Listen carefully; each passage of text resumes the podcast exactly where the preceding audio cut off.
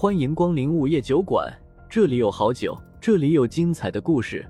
不过，都是些酒馆老板从亡灵那里聆听来的故事。午夜酒馆，作者黑酱标，由玲珑樱花雨制作播出。第九十八章，八宴。浓妆艳抹的旗袍女子一进门，看到酒馆里有四人，当下就从胸前抽出一个手绢，掩嘴轻笑了起来。咦，还挺热闹的吗？嘿嘿。她脸上化的妆，跟现在的女人完全不同，不是化妆品，用的是胭脂水粉画出来的。小姐姐，怎么称呼啊？看到她，风正苏就连忙迎了上去，微笑着打招呼。哎呦，嘴巴真甜。公子是这里的老板吧？长得真有男人味儿。不过人家可当不起你姐姐嘞，你大，叫我小妹妹就好了吗？人家叫小玉。旗袍女子用手绢往风正苏下巴处撩了下，然后眼带春意的盯着他，说话的语气怎么听都有着开车的嫌疑。说着，小玉的目光又转向了谢无虞，然后自来熟的把手搭在他的肩膀上。这位俊俏公子，你长得比我们女人还美嘞！哇！你脸好白，好滑啊！说着话，他还上了手。谢无虞立马起了一层鸡皮疙瘩，苦着脸求助的看向风正苏：“这什么情况啊？”风正苏没理会谢无虞，笑着对小玉说：“小玉姐，让你的姐妹都进来吧。”嘿嘿，瞧你猴急的样子。小玉收回谢无虞身上的手，然后甩了下手绢，白了风正苏一眼。只是他这白眼。怎么看都是媚眼。一旁的李水儿皱了皱眉，从看到旗袍女人的第一眼，他就感觉到了对方身上有着一股浓重的风尘气息。可他知道，旗袍女人就应该是从大渡谷来的阴魂。姐妹们都进来吧，老板已经迫不及待的想见你们了。小玉自始至终都没有看李水儿和白三娘，随即就冲门外招了下手，喊道：“来了。”酒馆门口立马响起了一阵莺莺燕燕的声音，下一刻，一群穿着旗袍的年轻女子就涌进了酒馆。风正苏数了数，包括小玉在内，总共有八个人。他们都穿着各种颜色的旗袍，都用胭脂水粉化了妆，高的、矮的、丰满的、瘦的都有。他们就像是受过训练似的，一进来就排成了一排，用手绢捂着嘴。只是他们的眼睛有些不老实，有人冲锋正苏使眼色，有人冲谢无鱼抛媚眼。小姐姐们都坐吧，我给你们拿酒去。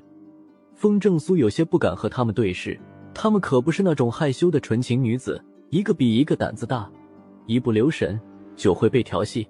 曾经的秦淮和巴彦可不是普普通通的小女子，没错，她们就是风尘女子，可她们生前做的事。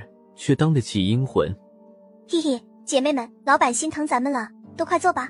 老板让咱们自己挑人呢，谁喜欢这个俊俏的小哥，就赶紧下手哦。只能四个人哦。小玉始终保持着笑脸，见风正苏去了吧台，指了指坐着的谢无虞，调笑道：“我要跟这个俊俏的小哥坐一起。”嘿嘿，我也要。还有我，我也喜欢俊俏的小哥。话音落下。瞬间就有四个小姐姐把谢无虞围了起来，而小玉和另外三人则是不动声色的坐到另外一张大卡座上，两人一边，中间特意留了个空位，显然是给风正苏留的。呃，谢无虞一脸尴尬，他哪里见过这种阵势啊？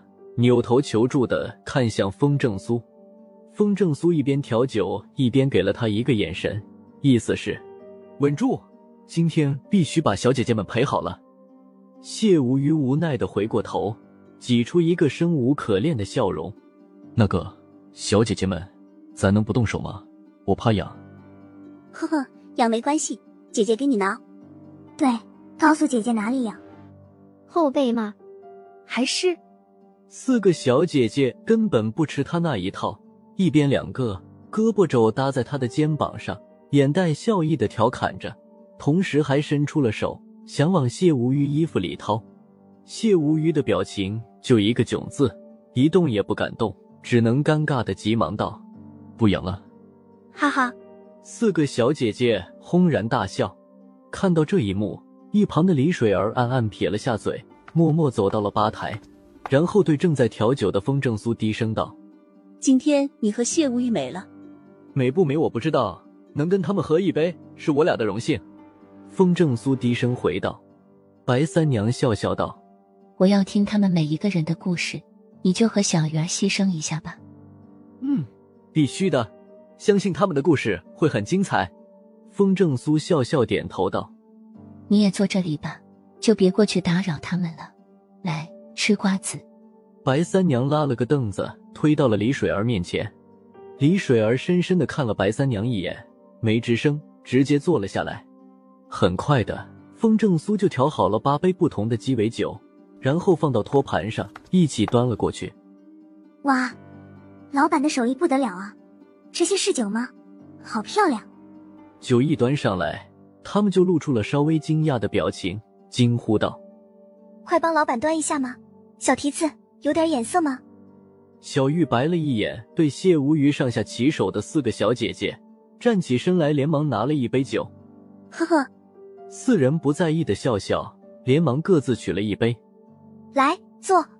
拿好酒以后，小玉拍了拍中间留好的位置，喊风正苏赶紧坐下。